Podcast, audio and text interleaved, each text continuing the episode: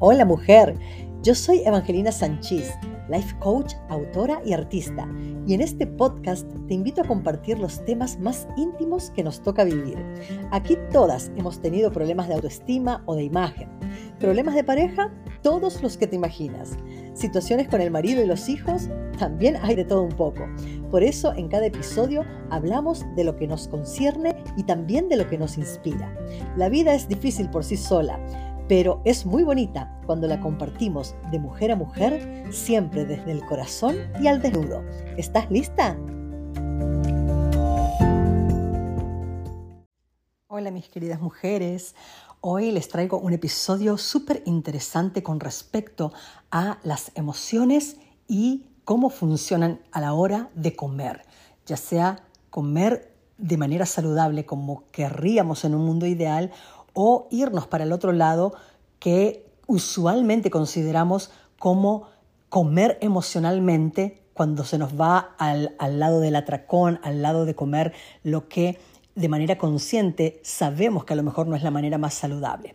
Entonces, ya arrancando con este episodio que le puse por nombre ah, Las emociones no se comen, eh, quiero empezar aclarando que aunque comamos, entre comillas, bien, saludablemente, nutricionalmente, lo que es eh, beneficioso para nuestro cuerpo, o comamos lo que usualmente etiquetamos como mal, que es darnos atracones, comer comidas que nos hacen mal a la salud, eh, ambos aspectos de comer es comer emocionalmente, porque nosotros somos seres eh, que actuamos, ¿no? que nos manejamos en esta vida, que percibimos la vida a través de las emociones. Entonces está un poco mal usado la expresión como de manera emocional para referirnos solamente a cuando comemos de una manera que no hubiéramos querido, cuando en realidad comemos emocionalmente en todo momento. ¿no? Ya sea que comamos bien o no, estamos comiendo de manera emocional.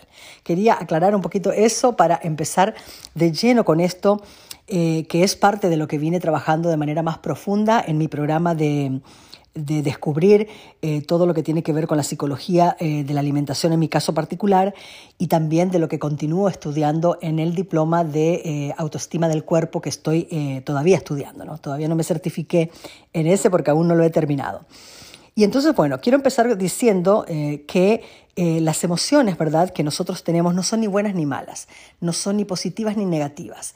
En realidad no existe nada, ni bueno ni malo. Es el ser humano el que etiqueta las cosas con diferentes términos basados en el filtro personal que cada quien eh, tiene, ¿no? que cada quien le adjudica según cómo hayamos crecido, según eh, nuestras experiencias ¿verdad? de la infancia, lo hemos hablado, que nosotros como adultos continuamos manejándonos desde todo el aprendizaje que tuvimos, tanto desde el vientre materno ¿no? en adelante, a través de nuestras creencias y todo. Entonces somos adultas que continúan teniendo internamente una niña, una niña herida, una niña que tal vez tiene que sanar todavía muchas eh, heridas de la infancia. No, eh, dentro de la mujer adulta está esa niña, adolescente, eh, dependiendo de qué edad tengas, pero este podcast, según las estadísticas, es más oído por mujeres entre los 40 y 60 años en ese rango que entonces obviamente, al igual que yo, somos mujeres que ya estamos maduras, pero que aún así identificamos en nuestro interior ¿verdad? a esa niña que a veces sale a nuestro encuentro y que nos muestra claramente que todavía hay heridas que tenemos que revisar y en las cuales tenemos que trabajar. ¿no? Entonces, ¿cómo es que funciona el, eh, no solamente con todo lo que tiene que ver con la, con la comida y la autoimagen, sino en todas las áreas de la vida, cómo funciona el ser humano? En la vida algo ocurre, nosotros tenemos, basados en eso que ocurrió, tenemos un determinado pensamiento. Eh, en, inglés también le, llaman a esto que tenemos como un, feeling, ¿no? como si fuera un sentimiento, eh, pero nosotros, para entenderlo mejor, digamos que tenemos un pensamiento. Ese pensamiento, eh, a medida que nosotros le damos cabeza, se va transformando en una emoción, el pensamiento nos hace empezar a tener un tipo determinado de emoción, esa emoción cuando ya nos, eh, digamos, cuando ya nuestra, nuestro cuerpo, todo nuestro mecanismo está actuando en base a una emoción particular, nos hace tener un tipo determinado de acción y esa acción nos lleva en el final a un resultado. Por eso es que, eh, no, me, no me voy a expandir mucho en eso hoy, pero las leyes universales nos enseñan que todo empieza en el plano mental.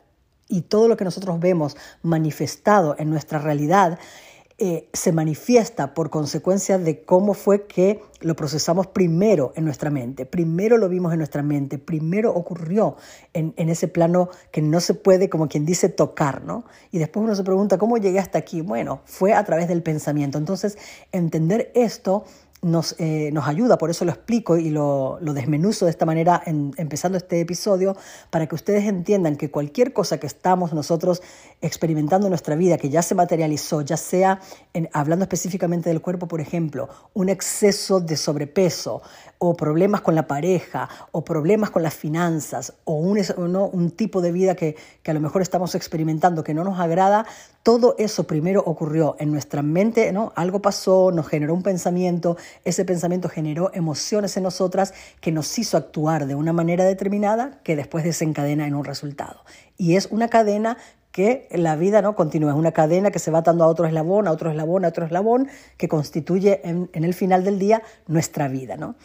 Entonces, volviendo al tema de la alimentación y de comer específicamente, les voy a poner eh, un ejemplo de lo que yo, por ejemplo, eh, a través de, hacer estos ejercicios, eh, anoté varios diferentes, porque experimenté diferentes tipos de emociones y caí en la cuenta. ¿no? Por ejemplo, en los días que he tenido atracones, eh, lo, que, lo que se hace para poder sacar todas estas heridas y todas, todas estas emociones a la luz y para poder trabajarlas, que esa es la idea, no se puede sanar una herida que no se expone al, ¿no? al aire, que no se expone, que no la traemos a la luz. ¿Cómo puedo yo sanar algo que no estoy viendo? Entonces, para poder sanarlo necesito traerlo a la luz. ¿no? Entonces, cuando uno analiza por qué es que me di un atracón ayer, ¿no? ¿qué fue lo que pasó? Me voy un poquito para atrás y reviso. Ok, estaba cansada, y uno se pone a interiorizar porque lo que ocurre es, eh, yo lo he notado en mí, pero después estudiando vi que nos ocurre a todas, ¿no? A, veces yo decía, a mí el cerebro no me da tiempo de pensar, o sea, el estómago no le da tiempo al cerebro de pensar.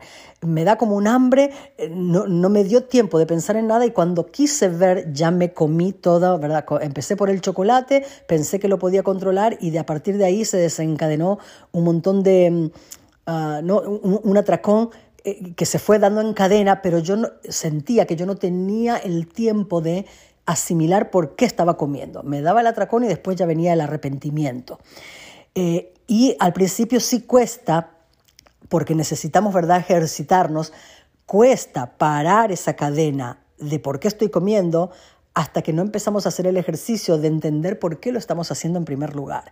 Y necesitamos entenderlo, necesitamos ejercitarlo, nos va a ocurrir un montón de veces, necesitamos practicarlo y necesitamos tener herramientas de las cuales agarrarnos para que cada vez sean menos las cantidades de veces que una emoción hace que nos, desen que nos, que nos eh, que, perdamos el control, perdón, y que terminemos dándonos un atracón cuando no queríamos darnos un atracón. ¿okay? Entonces, eh, en uno de los análisis que yo tuve, analicé, estaba cansada y aunque no me había dado cuenta, subconscientemente, cuando fui a, darme, a, fijarme cuál es la emoción que estoy tratando yo de eh, cubrir al comer, ¿no? Eh, al comer, aunque después nos arrepintamos de un atracón, en realidad nosotros comemos porque comer nos hace sentir bien en ese momento yo comí algo que, mi, que mi cuerpo, vamos a decir de alguna manera, ¿no? Mi cuerpo, alguien dentro de mi cuerpo me dijo, ¿verdad? Es rico, comete el chocolate, te va a hacer sentir bien, o comete la galletita, te va a hacer sentir bien. Cuando yo me la como, me la estoy comiendo porque me hace sentir bien en ese momento, ¿no? Eh, momentáneamente me sentí bien. Entonces, ¿cuál es la emoción que yo estaba queriendo de alguna manera no sentir? Comí porque me quería sentir mejor de lo que yo me estaba sintiendo sin comer. ¿Cuál era la emoción que estaba antes de que yo fuera por esa comida en particular? Porque había algo que yo estaba queriendo sentirme diferente a través de la comida. Y entonces allí descubrí, por ejemplo, en uno de los casos, estaba muy físicamente, me sentía cansada, me sentía drenada y me di cuenta de que de manera subconsciente yo lo que estoy queriendo es que se, den, que progresen, que tenga éxito en unos cuantos emprendimientos en los que estoy trabajando que todavía no han rendido su fruto. Están como quien dice yo los estoy trabajando, pero el progreso en sí, el verlos tangible, está en stand-by. No es algo de lo que yo puedo decir, wow, ya logré, ya, logré, estoy, eh, específicamente estoy trabajando ahora en una línea de velas que estoy lanzando y tengo todo eh, ya hecho, todo mi, negocio tras bambalinas, ya lo he trabajado. Eh, de hecho, estoy a punto ya de publicar la página web, tengo todo listo, pero el, el negocio en sí todavía no me da a mí eh, ni dividendos eh, económicos, ni tampoco tengo un resultado que yo pueda medir porque todavía no lanzo ¿no? este producto en particular. Entonces, tengo una ansiedad de fondo de, querer ver resueltas cosas que van a requerir de un tiempo para que yo las pueda ver resueltas. Y entonces tengo ansiedad, e, e, esa ansiedad que me provoca incluso cansancio, eh, porque también es a una hora determinada del día, es más en la tarde, de, de 3 de la tarde en adelante, cuando empiezo a experimentar esto de que parece que mi cuerpo no puede consigo mismo y busco querer aliviar esa sensación a través de sentirme bien con un bocado usualmente de algo dulce. Entonces, cuando voy a investigar la, emoción que hay detrás de eso, me doy cuenta, ok, tengo ansiedad porque todavía siento que mi vida no está resuelta como yo la hubiera querido tener. Eso me provoca ansiedad. Entonces recurro a la comida como un mecanismo que cumple su función. Por eso le estoy eternamente agradecida ahora yo a la comida. ¿Por qué? Porque ella cumple su función de ayudarme a poder sentirme mejor, aunque yo entiendo que era solo momentáneamente y que en el final del día no termina siendo beneficiosa para mí, ¿no? Porque cuando me, me termino de dar un atracón completo, al no poder parar esa cadena, porque obviamente la comida no puede saciar algo que yo necesito trabajar de otra manera. La comida nunca va a poder saciar que yo no saque a la luz cuál es la emoción o la herida que está provocando eso. ¿no? En mi caso, yo descubrí que era eso, ¿no? Eh, en algunos de los casos era eso, pero de repente las heridas pueden ser, eh, no son cosas que estoy trabajando yo ahora, pero que en su momento tuve que trabajar. La herida puede ser que simplemente me siento eh, que necesitaba sacar las heridas de la infancia, literal, de cuando todo el problema con, el, con la imagen comenzó, porque físicamente me sentía inadecuada como mujer, físicamente me sentía eh, no muy agradable por las libras de más que podía yo llegar a tener. Todas esas heridas yo ya las trabajé y hoy por hoy eh, simplemente me doy cuenta de que he avanzado mucho en ese camino porque esas heridas en particular no son las que, las que yo hoy por hoy identifico que me duelen. Yo no, ya no me siento así, ya no me percibo así. Me miro en el espejo y me siento, no, súper, eh, no, no, no siento que en mi interior esté lidiando con esos conflictos como lidiaba con ellos de unos seis meses para atrás, ¿no? Entonces, eh, las emociones, ¿verdad? Simplemente las tenemos que identificar.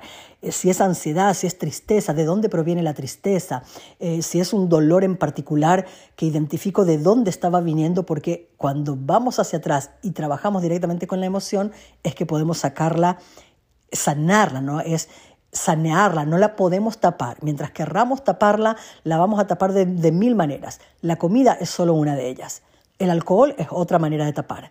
Las drogas es otra manera de tapar. Tener sexo promiscuo es otra manera de tapar.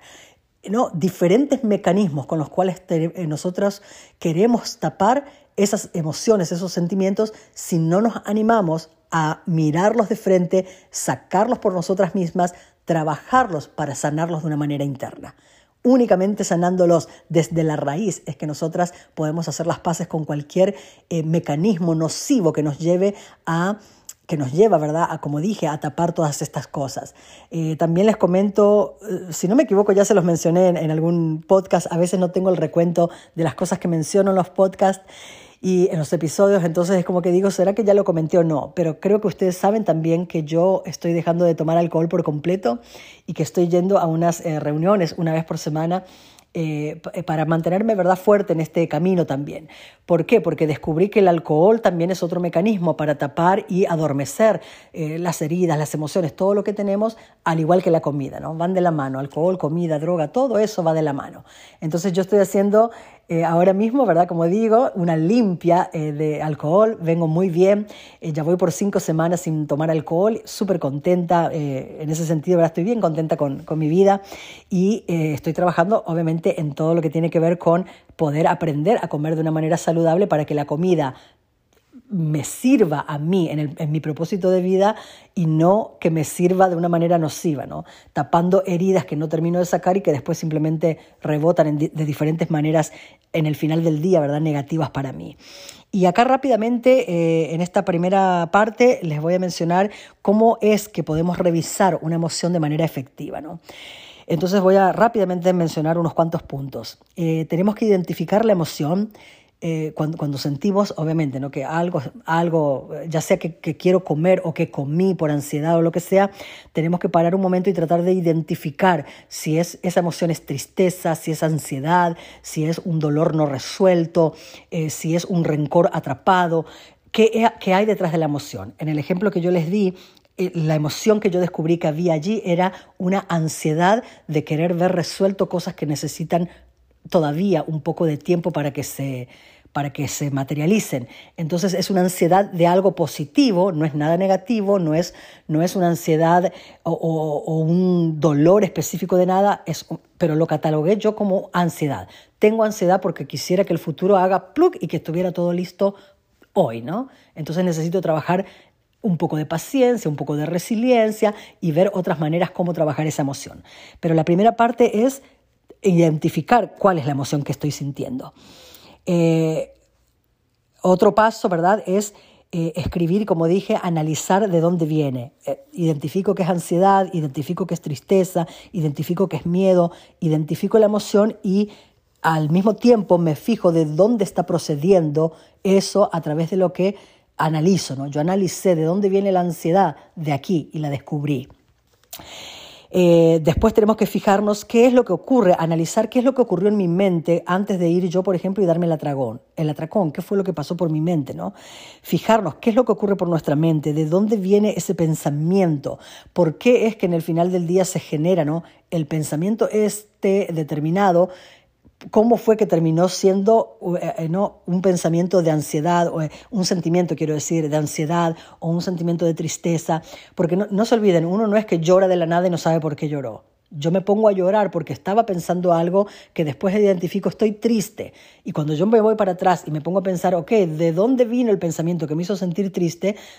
Ahí voy a descubrir, por ejemplo, ok, me puse triste cuando recordé, cuando era niña, que me dijeron tal cosa, me puse a llorar. Entonces, hacer ese análisis nos permite ir a la raíz de lo que tenemos que trabajar.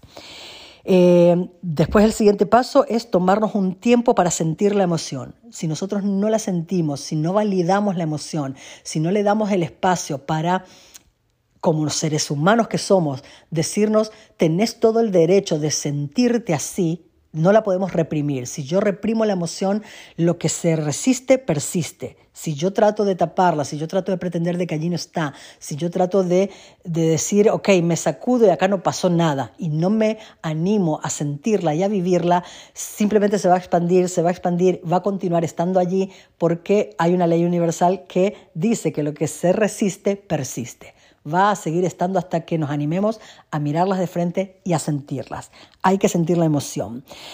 Y después de esto, el siguiente paso que viene es aprender a ajustar la emoción a niveles. ¿no? Por ejemplo, la ansiedad puede estar en un pico 10, como puedo yo eh, aprender a regular la ansiedad. De hecho, tengo una hija de 16 años que tiene ¿verdad? terapias eh, y ella está, parte de, las razones por las cuales hace terapia es porque eh, sufre de eh, ataques de ansiedad. Y entonces, ¿cómo es que ella aprende a liberarse de la ansiedad, manejar la ansiedad no es que se va a una terapia, habla con la psicóloga y pum, le quitó la ansiedad de la noche a la mañana. No, le enseñan cómo aprender a regular esa ansiedad para lo que, lo que antes eran ataques de pánico que, que hacían que ella sintiera que se caía el mundo y empezaba a llorar y le daba un ataque de histeria. Ella aprendió a regularlo para eh, hacer que esa ansiedad fuera de un nivel 10 a un 8, a un 7, a un 6 y eventualmente ella cuando ve que le está por dar un ataque de ansiedad tiene herramientas de cómo manejarlo. ¿Y cuáles son las herramientas para regular una emoción? Es, hacer una pausa, por ejemplo, no entre algunas, es hacer una pausa, tres, cuatro, un minuto, lo, lo que sea, relajarnos y respirar, relajarnos y respirar un ratito, ¿no? Meditar, decirnos a nosotras mismas, ok, estoy teniendo esta emoción, pero no, no, no pasa nada, yo la puedo aprender a regular me la permito sentir, pero al mismo tiempo voy practicando maneras de que yo pueda agarrar como si fuera un botoncito de volumen, donde le puedo dar más o menos volumen y de a poquito yo aprendo a regular esa emoción. ¿no? Al principio tiene un pico alto esa emoción, pero a medida que yo me voy permitiendo sentirla, me voy entrenando, ¿no? voy ejercitando el poder um, hacer que cada vez sea menor la ansiedad, menor la tristeza, menor el miedo, ¿no? Lo voy regulando hasta que un día simple y sencillamente descubro que algunas veces estuvo allí esa emoción que termina siendo una cicatriz, pero que ya no está abierta, ¿no? Puedo mirar que allí estuvo, puedo recordar que allí estuvo, pero ya no, ya no sangra, ya no duele, ya no lastima. ¿Por qué? Porque a través del ejercicio de sentirla, la fui finalmente filtrando, sanando, permitiendo que esta emoción eh, cumpliera el, ¿no? la razón por la cual la estoy experimentando, que siempre es en el final del día enseñarnos algo hasta que aprendemos, ¿verdad?, a eh, sanarla. Yo no diría, eh, no usaría la expresión aprendemos a vivir con ella, porque aprender a vivir con algo es decir a fuerza voy a aprender a vivir con este dolor, pero si el dolor no se va allí, eso no es vida, ¿no? Aprendemos a sanarla con el tiempo precisamente a través de permitirnos sentirla. entonces, bueno, ahí nos tomamos tiempo para relajarnos, ¿verdad? Eh, utilizando nuestro cuerpo como una herramienta. sentarme, respirar, relajarme, meditar, todo es parte de utilizar el cuerpo como un vehículo para procesar la emoción. No nos tenemos que pelear con la emoción porque lo que persiste, lo que, lo que se resiste persiste, ya lo mencioné. Eh, un siguiente paso es no culparnos. Eh, usualmente eh, en mí yo experimentaba que a la hora de comer, cuando me daba los atracones, siempre experimentaba culpa, vergüenza y culpa. Entonces hay que aprender, para poder sanar las emociones, hay que aprender a no culparse de nada, tanto en lo que se refiere al, al acto en sí de haber de habernos dado un atracón o de haber tomado un montón de alcohol cuando no queríamos o de habernos drogado o de haber hecho lo que, lo que sea que quisimos hacer para adormecer las emociones, hay que liberarnos de la culpa. La culpa la culpa y la vergüenza simplemente también son parte de las emociones que nosotros sentimos, pero eh, eh, nos llevan al lado totalmente ¿verdad? negativo de nuestra vibración. Nosotros necesitamos eh, dar vuelta el, esta manijita de volumen, como digo yo, hacia el lado, ¿verdad?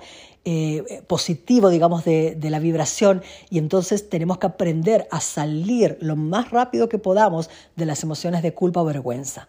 ¿no? Cuando, cuando sentimos culpa o vergüenza es el mismo mecanismo. Eh, yo la separo un poco, ¿por qué? Porque yo a lo mejor tenía una emoción X que viene de una herida X que estoy trabajando, pero la culpa y la vergüenza es el significado que le di a lo que sea que está pasando alrededor mío. ¿no?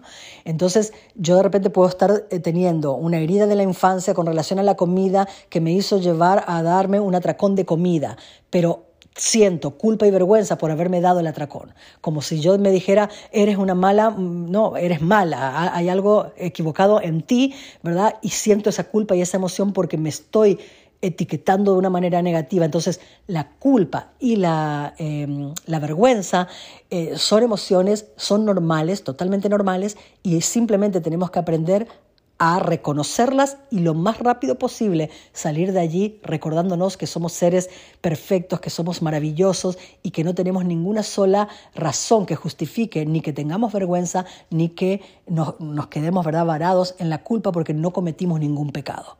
Nuestra vida es una vida perfecta, nuestra vida es lo que es, todas experimentamos lo mismo y no hay nada malo en ello. Nosotras experimentamos cosas, pero no somos malas, no estamos rotas, no estamos quebradas. Entonces, recordar eso en los momentos en que identificamos culpa o vergüenza es lo que más rápido nos va a sacar de esa, eh, de esa emoción eh, nociva y eh, como ritual, ¿verdad? Tener un ritual que nos ayude a procesar todo eso eh, ayuda muchísimo. Yo el que más practico es el escribir. Tengo, ahora mismo tengo como cuatro cuadernos en mi bolso que me llevo al trabajo porque en el minuto en que quiero eh, sacar algo de mi interior voy directo al, al journal, ¿no? Al journaling, lo escribo. Pero como le dije, es, es escribir, es meditar, es eh, rezar, hacer una oración, es cantar, es bailar, es hacer cualquier cosa que ah, en ese momento te ayude a liberar esa emoción y pasarla del polo negativo a un polo más positivo.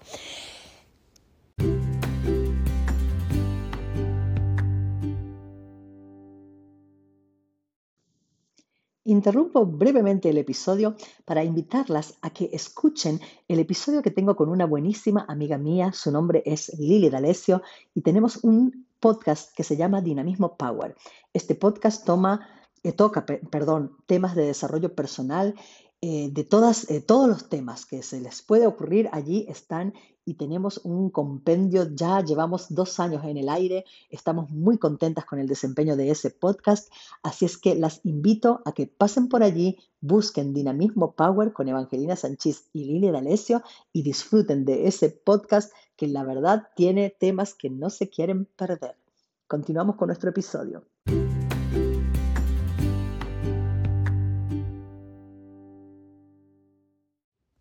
Y para cerrar este episodio, eh, les quiero comentar, eh, voy a ser breve, ¿verdad? No, no, me voy a tomar mucho tiempo en este último punto que quiero mencionar, eh, pero creo que es uno de los más importantes porque yo siempre suelo decir un dicho que dice, yo, yo en lo personal, ¿no? No creo en el llanero solitario, no creo en que una sola persona pueda con todo en el mundo. Yo no creo, y la vida me lo ha demostrado conmigo, que eh, por, el, por el perfil de personalidad que yo tengo, yo soy eneatipo tipo 2, eh, y esta personalidad en particular tiene tendencia, su punto ciego es la soberbia, y la soberbia viene acompañado de muchas cosas, ¿no?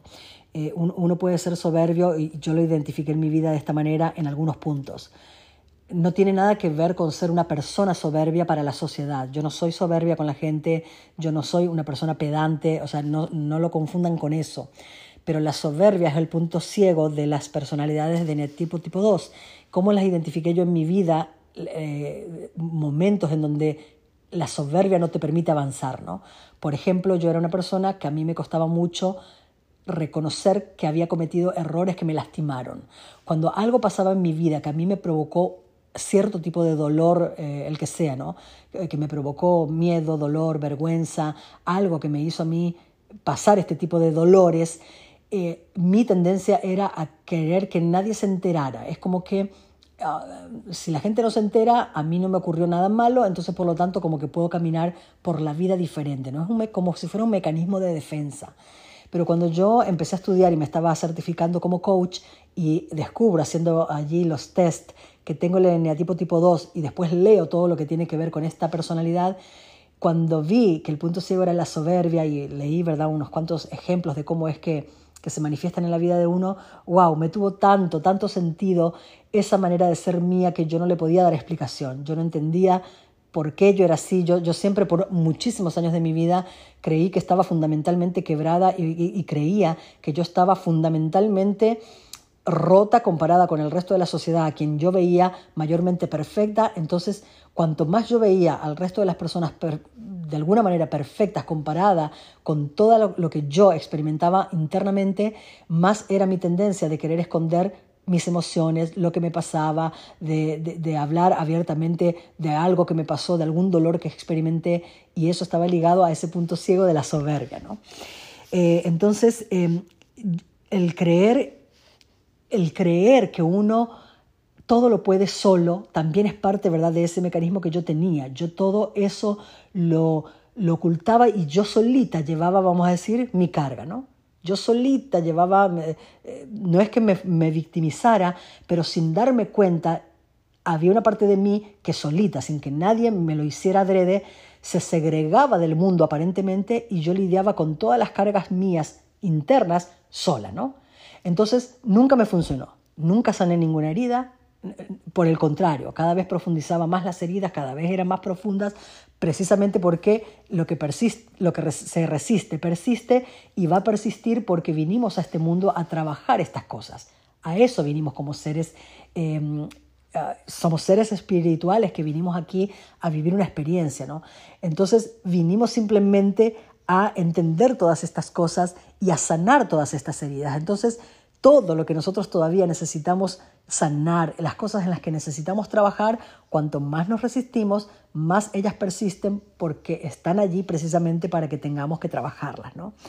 Y hablando específicamente de lo que tiene que ver con la comida, la imagen corporal, eh, todo esto es simplemente un camino, ¿no? Nuestra relación con la comida y con la imagen corporal es un viaje espiritual. Nosotros como seres vinimos a trabajar cosas y cuando de repente lidiamos con enfermedades, eh, que no es mi caso en particular, pero una persona que está lidiando con eh, una diabetes, colesterol alto, eh, problemas con el, con el corazón, lo que sea, que implica tener que ir y atender lo que come, atender una dieta, ir y hacer eh, ejercicios, porque tiene que cuidar el cuerpo para poder estar bien, detrás de todo el contexto que se supone es nutricional, que se supone es, eh, entre comillas, técnico, en realidad hay un viaje espiritual de una persona que tiene que trabajar de manera más profunda sus emociones. No todo es genético, no todo es físico.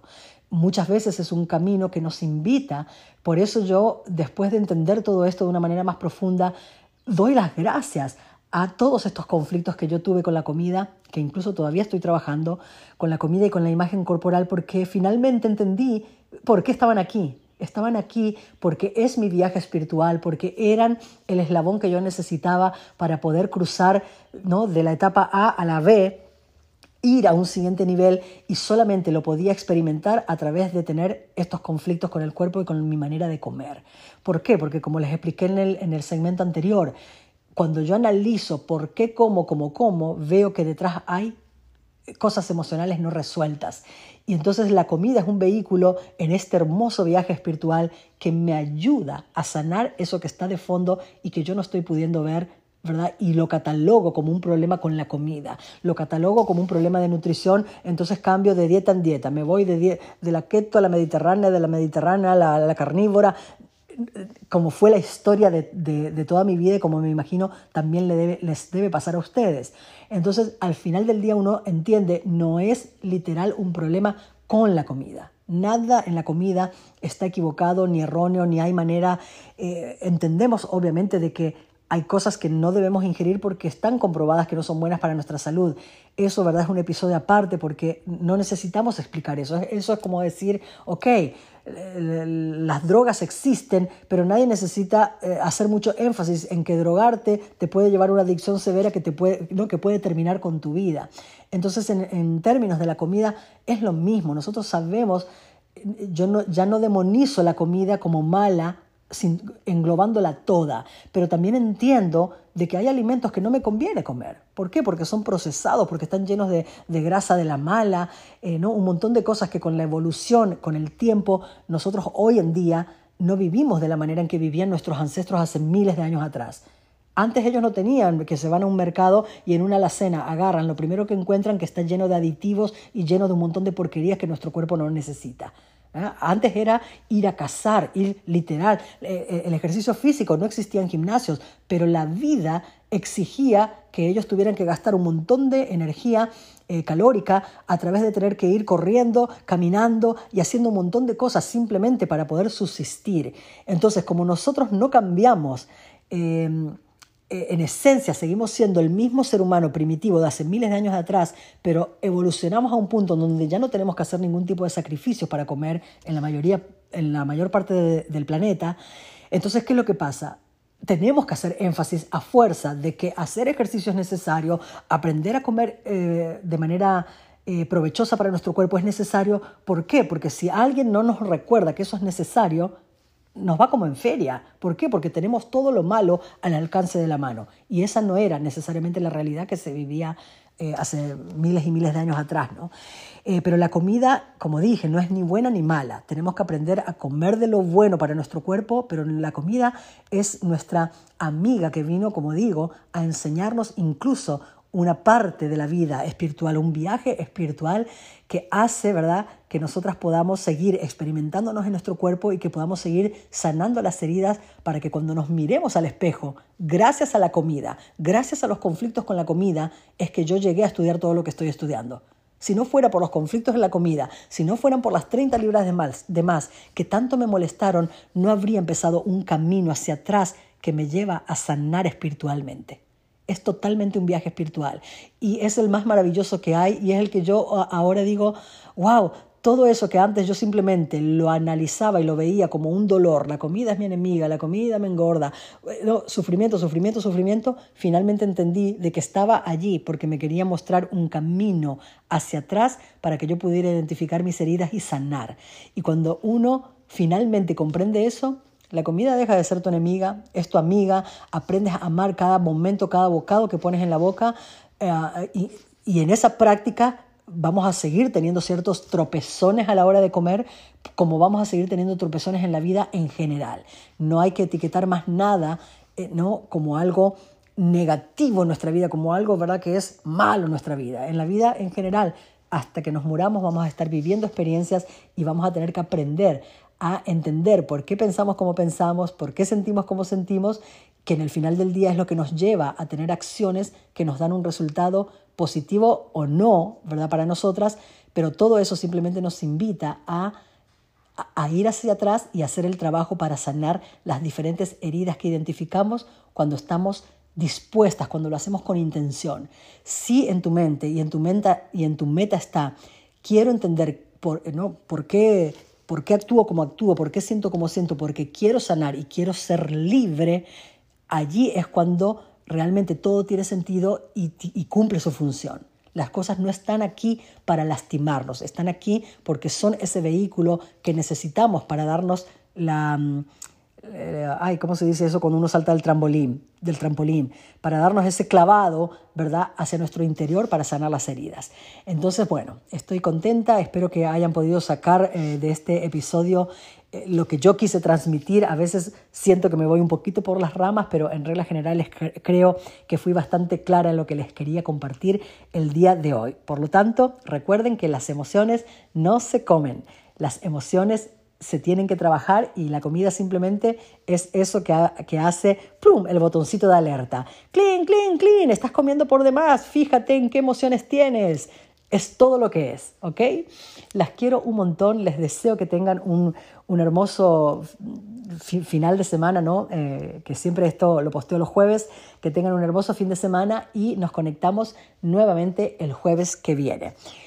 Les recuerdo, como siempre, sigan amándose al desnudo y sigámonos inspirando de mujer a mujer. Hasta la próxima.